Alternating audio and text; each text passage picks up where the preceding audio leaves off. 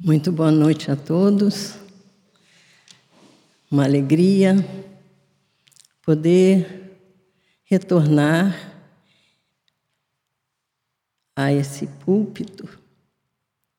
Uma alegria reencontrar os irmãos e, como disse a mensagem, por um pouco de tempo, poder oferecer a Jesus o fruto do nosso trabalho.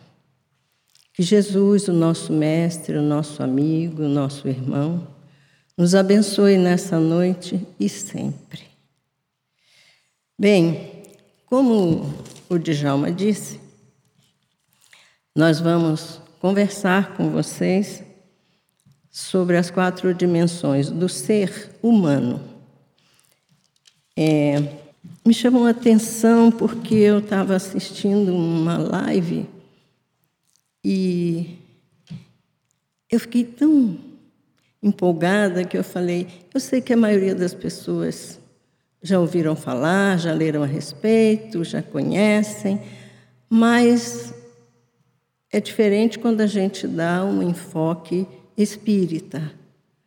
Então aqui estou eu. Bem, muitas e muitas classificações ao longo da história tentaram colocar o ser humano em diferentes dimensões. A gente vai encontrar de duas a doze classificações. Nós optamos por, en passant, falar sobre a filosófica e depois sobre a da OMS. Bem, essas abordagens é, tentam colocar o homem numa caixinha, num, em algo compartimentado. E nós sabemos que não é assim. Então, por exemplo, a primeira coisa que a gente tem que analisar aqui é ver que não há uma hierarquia. Nenhuma das abordagens ou nenhuma das dimensões é mais importante que a outra. Depende da circunstância, depende do momento, depende de o que está afetando a pessoa naquele momento. Bem, então vamos à classificação filosófica que nos foi trazida pelo professor Olímpio Mandila. Ele vai classificar assim: que o homem é um ser múltiplo e dividido em três dimensões. Ele é filósofo, então a primeira classificação que ele coloca é a antropológica. E aí ele caracteriza o homem como sendo um ser mutável, ou seja, em constante transformação e transformando, é versátil, porque ele se adapta, e ético. Então, são os três, é, as três abordagens que ele faz. Então, na questão do, das transformações, ele traz para nós que o homem se transforma ao longo da história, ao longo do tempo, e também transforma o seu habitat. E nós podemos verificar isso tranquilamente, né? Qualquer livro de história nos traz os resquícios dessas transformações. Além disso, ele nos informa que essa é uma capacidade, ele tem uma habilidade, então ele é um ser hábil também. A outra que ele coloca é a versatilidade. Então, o homem é capaz de se adaptar a diferentes habitats e a diferentes situações. Na dimensão, é, ainda na dimensão antropológica, ele diz que o homem é misterioso. E aí ele explica por que, que o homem é misterioso. porque é muito difícil você poder dizer eu conheço Fulano. A gente nem se conhece. A gente busca o autoconhecimento, mas ainda não. A maioria de nós não sabe exatamente como é verdadeiramente, como reagiria a determinada situação ainda não vivida. Enfim. A outra, ah, e o homem é capaz de, de camuflar isso. Então a gente às vezes vê o semblante de uma pessoa que pode estar sorrindo, mas por dentro ela pode estar triste, magoada, chateada, enfim. O, a outra dimensão, a segunda dimensão que ele aborda é a dimensão cultural. E aí ele vai abordar a questão do acúmulo de conhecimento, de vivências, de experiências que o, que o ser humano experimentou. Então, essa, essa abordagem dele vai poder informar que cada indivíduo é único. Por quê? Porque cada um vive diferentes experiências mais que isso, não só diferentes experiências, mas modos diferentes de vivenciar essas experiências. Bem, a outra dimensão é a dimensão ética. E aí ele fala das normas externas, de que o homem está sujeito a obediência a leis que são formuladas, normas que são formuladas por diferentes instituições. Então, se ele está numa tribo, essa tribo tem normas. Se ele está numa cidade grande, ele está sujeito também a normas. E isso é para facilitar a convivência. Então, já que nós somos seres sociais, que haja mecanismos que possam facilitar essa convivência. Bem, então, esses são os três ângulos com os quais o professor Olímpio vai é, trazer essa abordagem filosófica. Mas aqui nós vamos trabalhar mais profundamente a da Organização Mundial da Saúde e que foi brilhantemente é, explanada pelo doutor, professor, juiz de direito, Haroldo Dutra, numa série que eu aconselho vocês a procurarem no YouTube, em que ele está tratando da mente. É formidável. Então, eu até mandei um e-mail lá para a Odisseia, que é o canal dele, avisando, pedindo licença e avisando que eu ia fazer uma abordagem baseada na, nessa live dele. Mas ele não respondeu. Não me admira, porque vai ser ocupado, né? Com licença.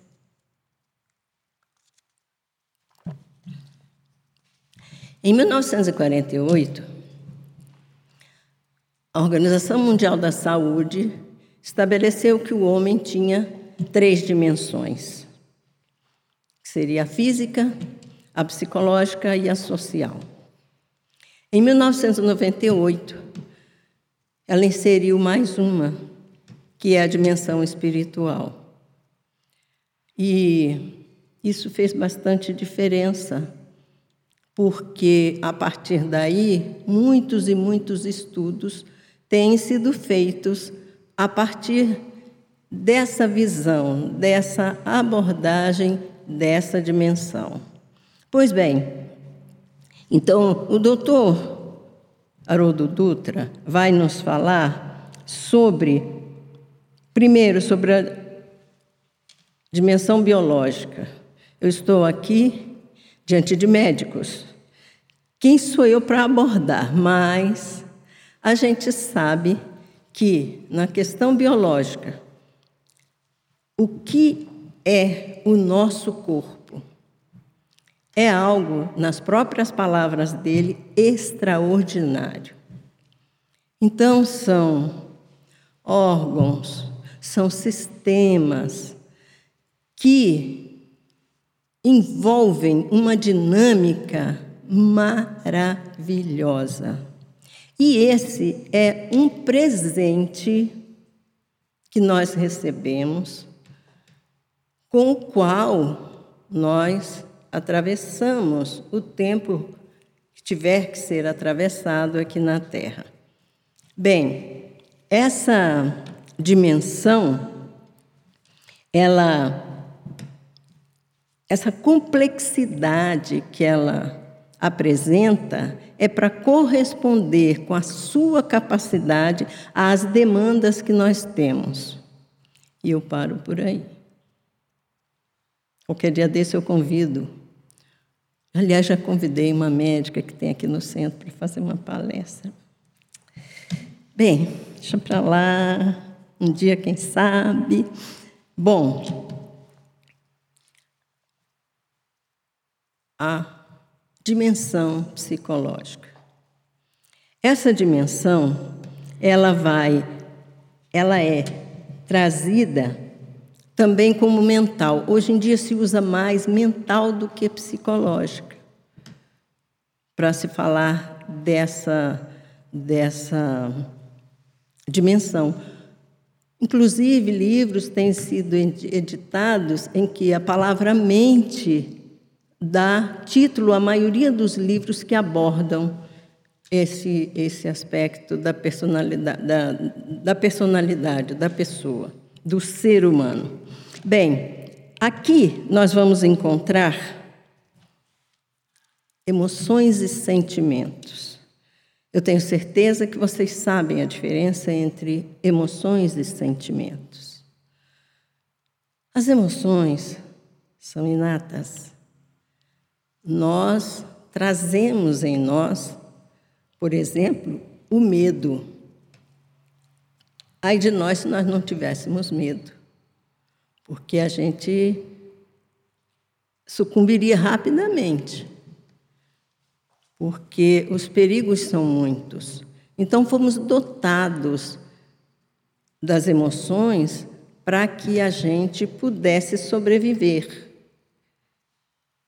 O homem da caverna se escondia quando ele sabia que à noite os felinos estariam à procura de alimentos. É, correria quando tivesse que encarar um outro animal que soubesse que poderia dar cabo da sua vida. Então, o medo nos faz prevenir a morte, por exemplo, ou ferimentos graves, ou queimaduras, por exemplo. Então, é, essas, essa emoção é primordial para a nossa sobrevivência. Uma outra é a indignação. O que, que é indignação? É eu me sentir indigno diante de uma situação. Então, ver uma mãe que não tem o alimento para dar para o seu filho me deixa indignada. Eu me sinto indigna como ser humano. Como é que nós fazemos isso? Como é que nós deixamos um ser humano como nós passar por essa situação? E outras mais. As mazelas do mundo são tantas que não faltam motivos para a gente se sentir indignado. A raiva é uma emoção natural. Ela é uma reação do organismo a determinada coisa que nos contraria. Agora, o que é o sentimento? O sentimento é algo que a gente armazena. O sentimento por exemplo, eu tenho raiva porque alguma pessoa me distratou. Eu posso ignorar, eu posso reagir, eu posso me defender, eu posso me justificar, etc, etc. O que eu não devo é guardar essa raiva dentro de mim e transformá-la em rancor, em ódio, porque aí é um sentimento duradouro que pode durar de uma encarnação para outra. Então, é, os sentimentos, eles fazem parte, podem fazer parte da nossa vida, mas que sentimento a gente pode querer guardar? Do otimismo, por exemplo. Eu tenho que acreditar, ou eu devo acreditar, ou é melhor que eu acredite que dias melhores virão, que o mal não vencerá, que as situações difíceis serão substituídas por momentos de alegria. Através dos nossos sentimentos é que nós vamos ter duas coisas: flexibilidade ou rigidez. Dependendo do que eu acredito, eu posso conversar com você que tem ideias absolutamente contrárias às minhas e a gente poder conversar. Porque eu devo ser flexível, escutar o outro, saber por que o outro pensa daquela forma e não julgá-lo e não condená-lo e não afastá-lo definitivamente de mim porque ele pensa diferente. A rigidez a rigidez é prejudicial, porque você se encastela na sua no seu modo de pensar e todo mundo que não pensa como você está errado. Não estamos mais nessa época. Os nossos pais, os nossos avós eram muito rígidos. Mas nós não podemos ser com o conhecimento que já angariamos. Bem, nessa dimensão é que estão os nossos valores, as nossas crenças, e esses valores, essas crenças, criam em nós perspectivas. Você cria um filho, você passa para ele valores e você tem a perspectiva de que ele vá seguir tudo aquilo que você ensinou. Pode acontecer de ele seguir um caminho completamente diferente. Ele achar que a sua profissão não é tão rentável e querer um outro caminho. Ele pode achar que a sua profissão é muito sacrificante, não querer abraçar. Ele pode ter outros sonhos, outras ambições.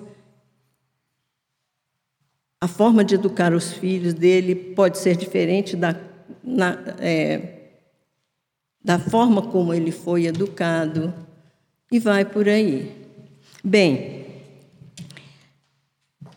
é nesse campo, no campo mental, no campo psicológico, que estão as nossas escolhas.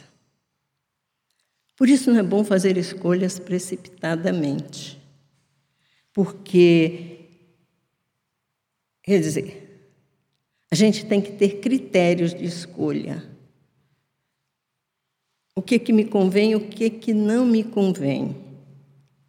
Como diria Paulo, o apóstolo, tudo me é lícito, mas nem tudo me convém. Então, é, a gente pode fazer as escolhas de forma precipitada e vir a se arrepender, ou a gente pode pensar muito a respeito e também se arrepender.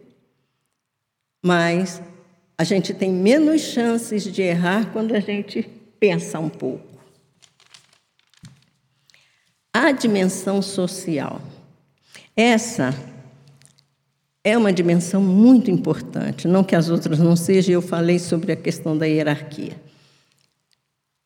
É aqui que está a dimensão que pode nos privilegiar, nos satisfazer, nos deixar favoravelmente bem, ou pode nos adoecer.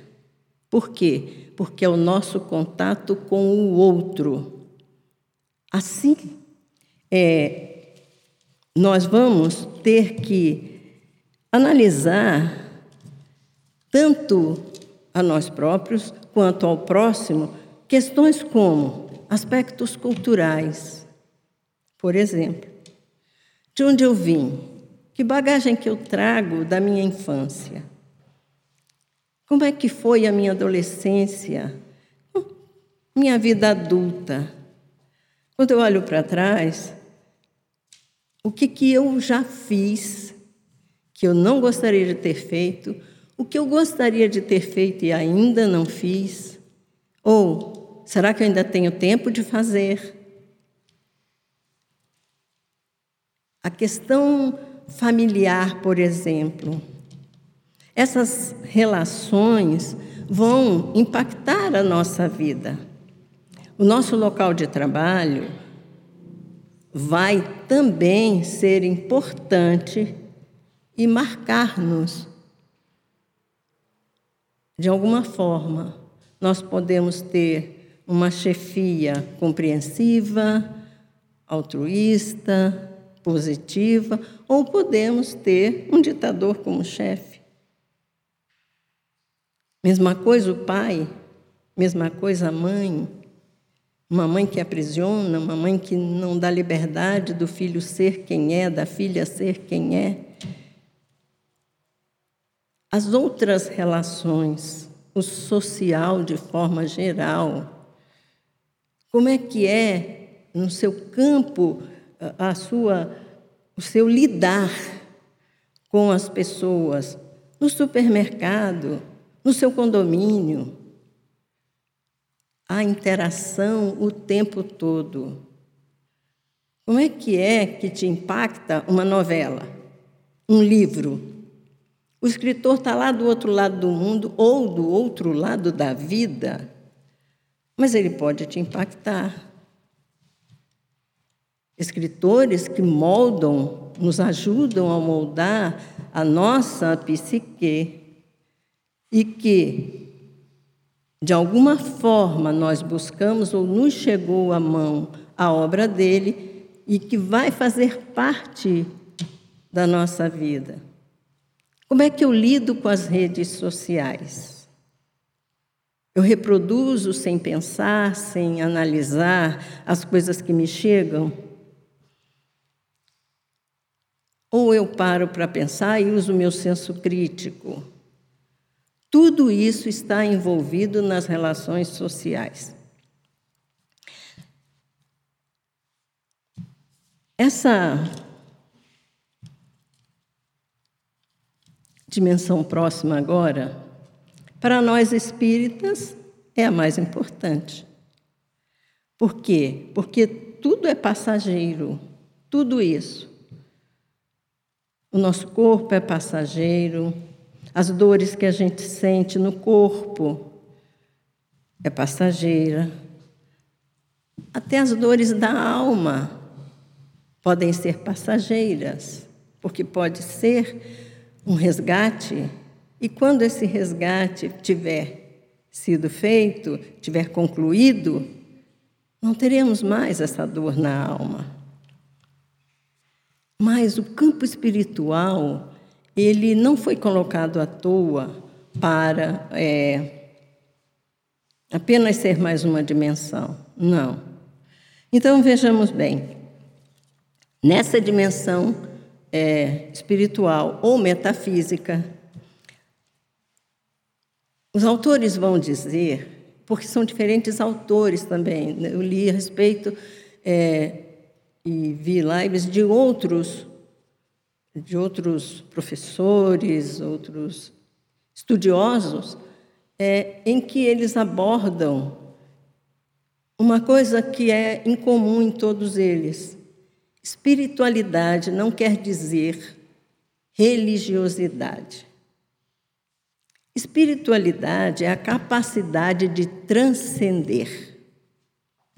Você pode não frequentar nenhum templo religioso, mas você tem uma espiritualidade desenvolvida. Muita gente frequenta templos religiosos e não desenvolveu a espiritualidade. Então, espiritualidade é algo mais. Tem a ver com a nossa relação conosco. Conhece-te a ti mesmo?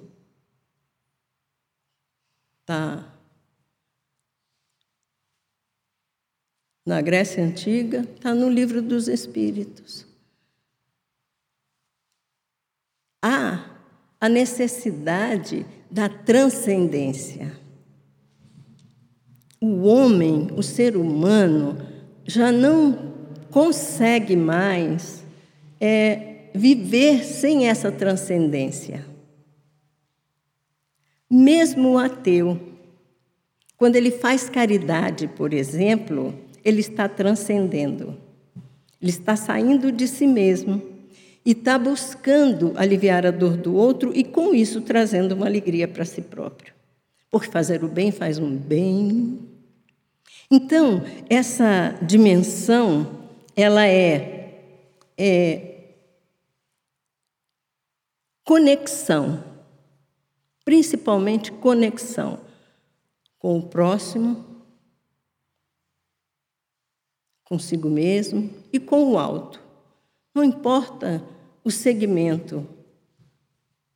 Uma pessoa que para e contempla um céu estrelado, essa lua maravilhosa que está aí fora, e pensa no mecanismo de criação disso tudo, está transcendendo. Ele não precisa invocar Deus, pensar em Jesus, mas ele está transcendendo. Quando ele pergunta de onde eu vim, para onde eu vou, ele está transcendendo. Bem, Nessa dimensão, eu pude ver a fala do doutor Alexandre Moreira, que é titular na Universidade Federal de Juiz de Fora, um grande estudioso com livros editados sobre espiritualidade. E ele diz, aspas, as pessoas que cuidam bem da sua espiritualidade estão mais preparadas para enfrentar os embates da vida. Fecha aspas. Haroldo Dutra Dias nos apresenta estratégias para a gente buscar o equilíbrio dessas quatro dimensões. Porque uma coisa tem que ficar clara: elas interagem. São conexões. Por exemplo, uma pessoa pode desenvolver uma gastrite por guardar raiva, ter rancor. Uma pessoa pode ficar triste e, a partir dessa tristeza, manter um, um, um estado de humor negativo por causa de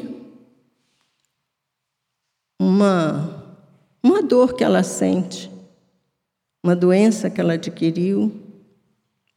Ela pode perder a fé, dependendo do jeito como ela encara o sofrimento que ela está passando e de que forma ela acha que deve ser socorrida pelas, pelas altas esferas espirituais. Então, há uma interligação.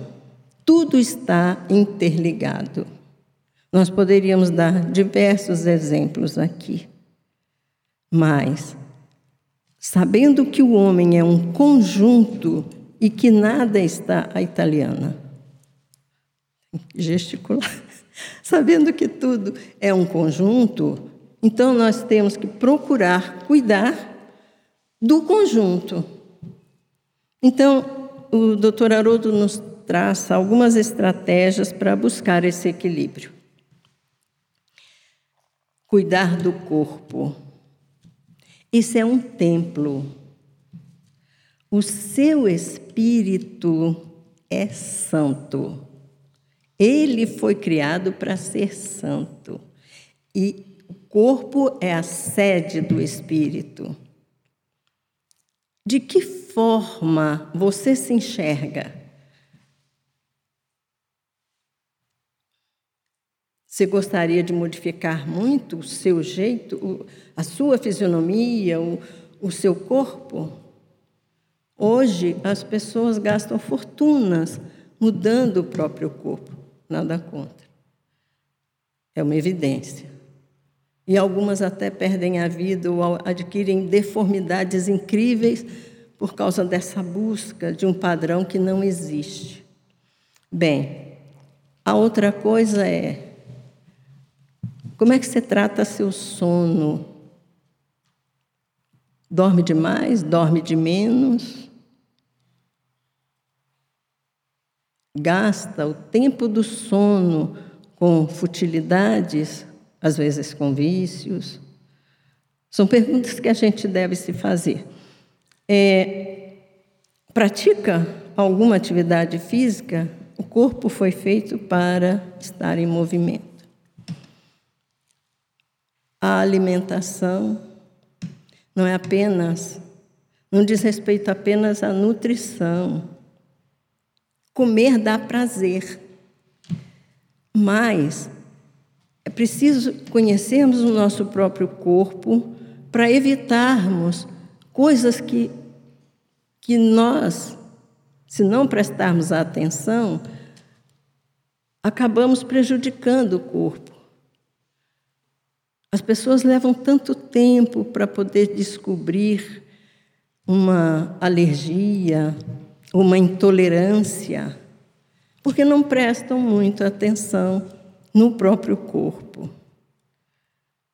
As pessoas, às vezes, chegam ao estresse porque não tiraram um tempo para o descanso na, na rotina acelerada que o mundo de hoje nos requer e acabam adoecendo.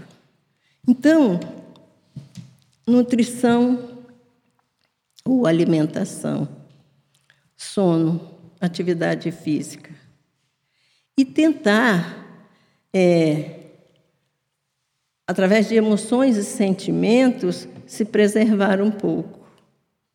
Ser mais alegre, ser mais otimista mais compreensivo, mais tolerante.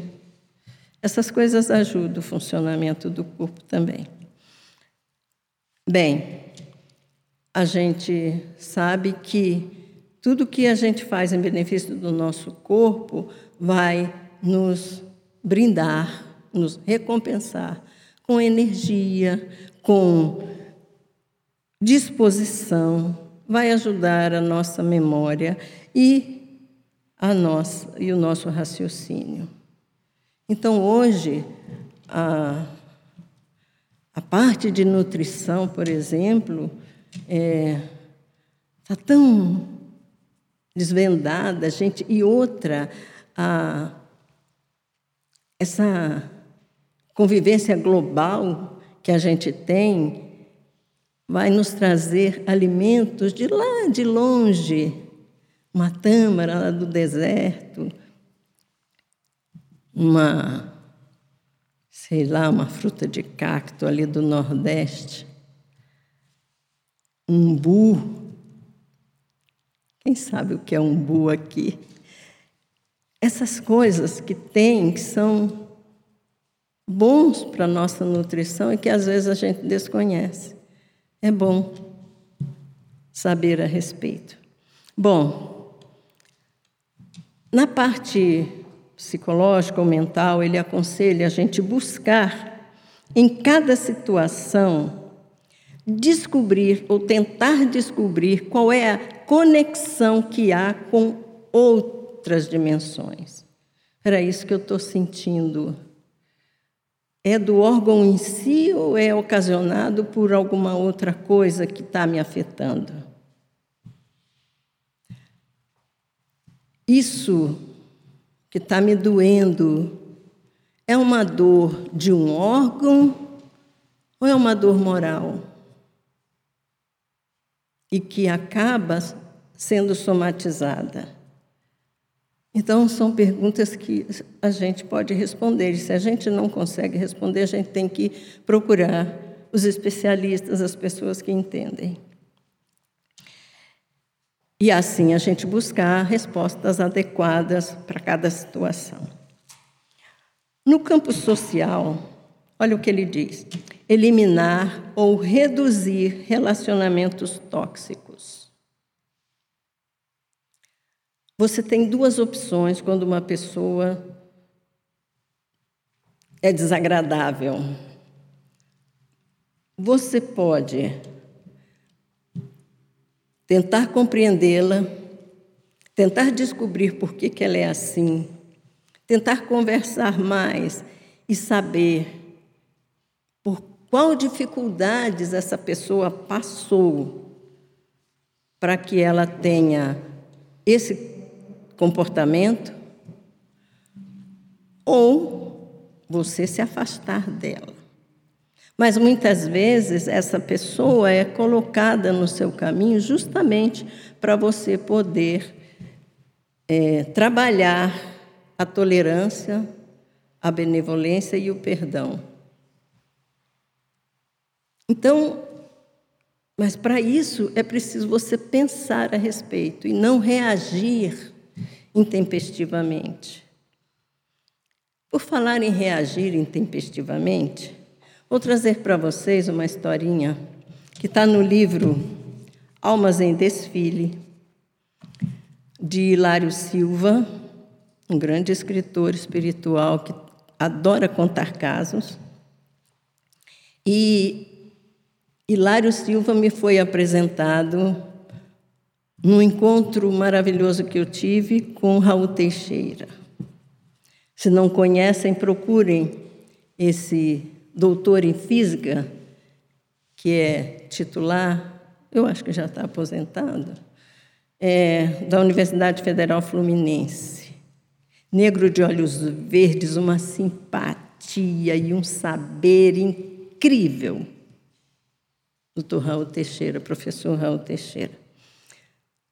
Ele que me indicou esse livro.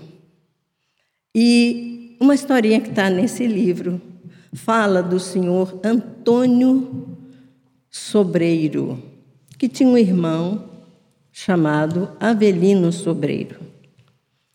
Antônio Sobreiro era empresário e tinha uma pequena frota de caminhões, era do ramo de transportes.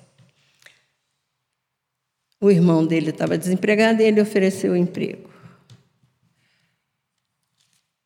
Como ele fazia sempre indo para o trabalho, passou na casa da mãe. Ele costumava fazer isso. Passou e a mãe falou para ele: Meu filho, tem um recado para você. Ontem no centro, a entidade pediu para você ter calma e ter cuidado com a cólera. Ele disse: Pode deixar, mãe, fica tranquila. Saiu. Antes de chegar na empresa, um, um motorista falou para ele: O senhor precisa ir para casa urgente. O seu irmão não foi entregar alguma coisa lá na sua casa, ele atropelou seu filho. E o homem saiu desesperado, o seu Antônio saiu desesperado. Quando ele chegou perto da casa dele, ele viu várias pessoas em torno de uma poça de sangue. E aí ele naquela agonia, uma senhora diz para ele: a sua mulher levou a criança para o hospital. E ele saiu. Mas antes dele sair, ele encontra o irmão. Ele só diz um monte de coisas agressivas para o irmão e diz: Você vai me pagar e vai começar agora. E esmurrou o irmão, derrubou o irmão, o irmão ficou cheio de escoriações e ele saiu. Quando ele chegou no hospital, ele foi recebido pela mulher dele na portaria, com a criança no colo, ilesa. E o irmão só falava enquanto ele batia: Me perdoe, me perdoe. Eu vinha devagar, me perdoe. Mas ele não deu ouvidos, esmurrou o irmão, bateu no irmão. E aí ele falou assim: se, você, se ele está assim, e aquele sangue todo? Ela disse assim: foi do cachorrinho.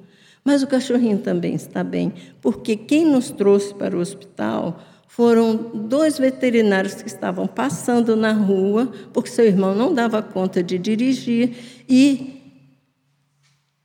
esses veterinários nos deixaram aqui e levaram um cãozinho.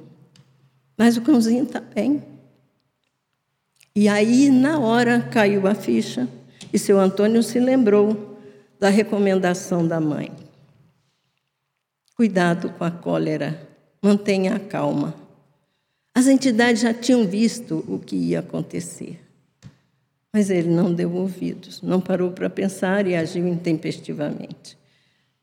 É por isso que a gente tem que ter cuidado com as emoções. Bom, a gente não sabe também, quando a gente vai conversar com alguém, se essa pessoa está num bom dia ou não, porque tem pessoas que amanhecem o dia meio. Vai que teve um pesadelo, vai que foi perseguido durante a noite. Nós espíritas, né? Podemos enxergar dessa forma.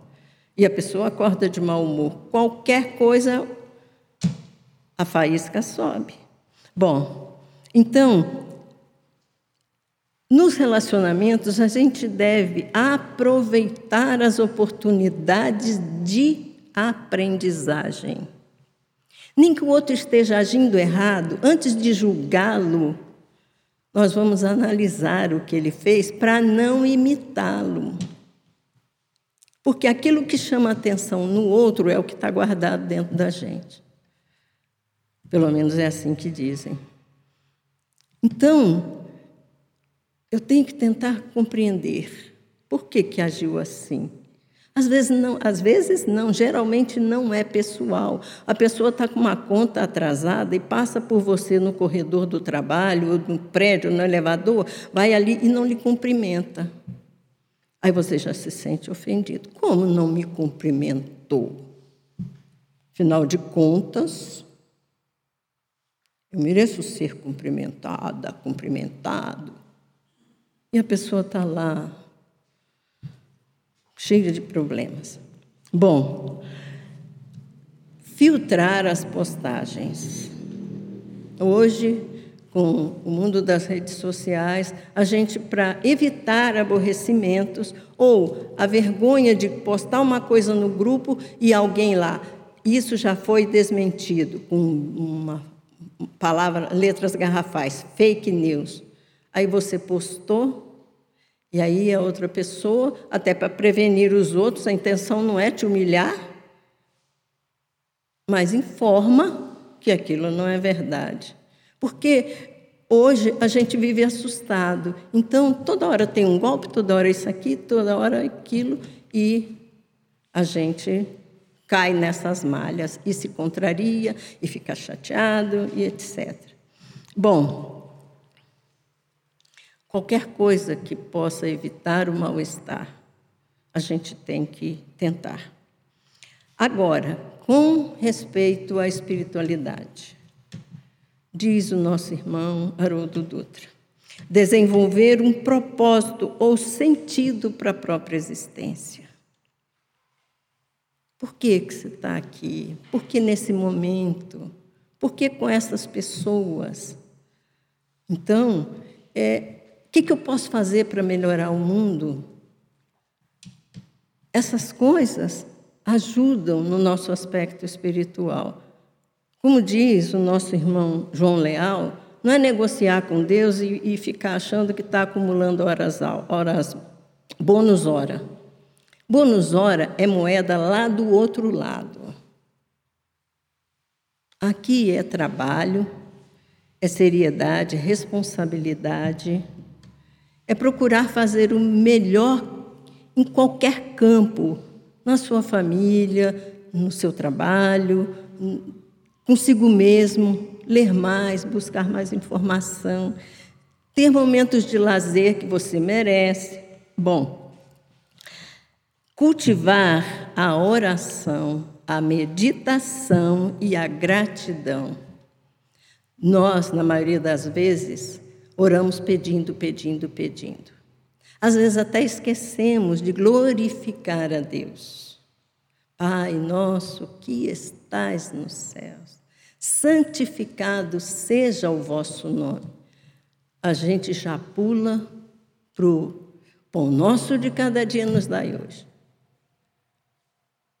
Nos livra de todo mal.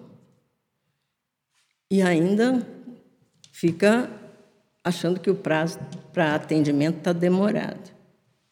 Bom, praticar o respeito. Essa é minha. O doutor Haroldo não falou em respeito. Mas respeite o seu corpo, respeite a sua personalidade, respeite o outro, respeite a natureza, respeite a Deus. Na palestra passada, eu pedi para vocês guardarem uma palavra. Quem lembra? Qual foi a palavra que eu pedi para vocês guardarem, se tivessem perdido e esquecido toda a palestra? amor. Vou deixar outra palavra hoje. Somem. Respeito. Nós precisamos respeitarmos-nos, respeitar as leis divinas. Sobre a lei de conservação, por exemplo, busquem o livro terceiro do Evangelho, desculpem, do Livro dos Espíritos, a partir da questão 702. Sobre o Evangelho segundo o Espiritismo, juro que eu abri várias vezes e fiquei pensando: o que, que eu vou recomendar para ler? De ponta a ponta, meus irmãos.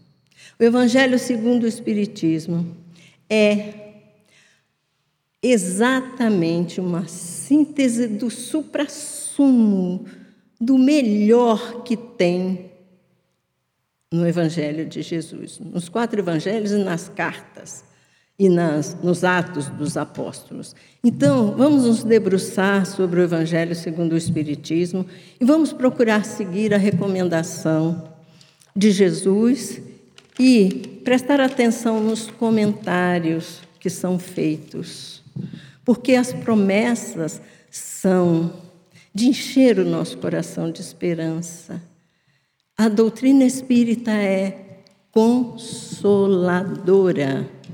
Ela é o consolador prometido. E por mais difíceis que sejam as dimensões das quais somos formados, as dificuldades que o nosso corpo, que a nossa psique, que os nossos relacionamentos ou que a nossa vida espiritual podem nesse momento estar nos afetando, nos deixando confusos, tristes ou qualquer coisa que o valha, eu sugiro que peguem o Evangelho, orem a oração, conforta na hora, conforta na hora. É capaz de estancar o choro a oração. E a oração precedida se as lágrimas não forem muitas que atrapalharem a visão. Depois de você ler um trecho evangélico, aí é consolo dobrado. Gratidão a vocês. Parabéns por estarem aqui. Vocês podiam estar em qualquer outro lugar. Estão aqui cuidando da vida espiritual. Estão aqui buscando equilibrar a psique. Estão aqui levando recursos para lidar consigo e com o próximo. Estão aqui porque escolheram estar aqui. E eu me sinto honrada, de verdade, de Jesus ter me dado essa oportunidade para nós conversarmos hoje sobre essas quatro dimensões do ser humano. Que Deus abençoe a cada um em particular naquilo que mais necessita e que esse fim de semana seja maravilhoso para todos. Muito obrigada. Boa noite.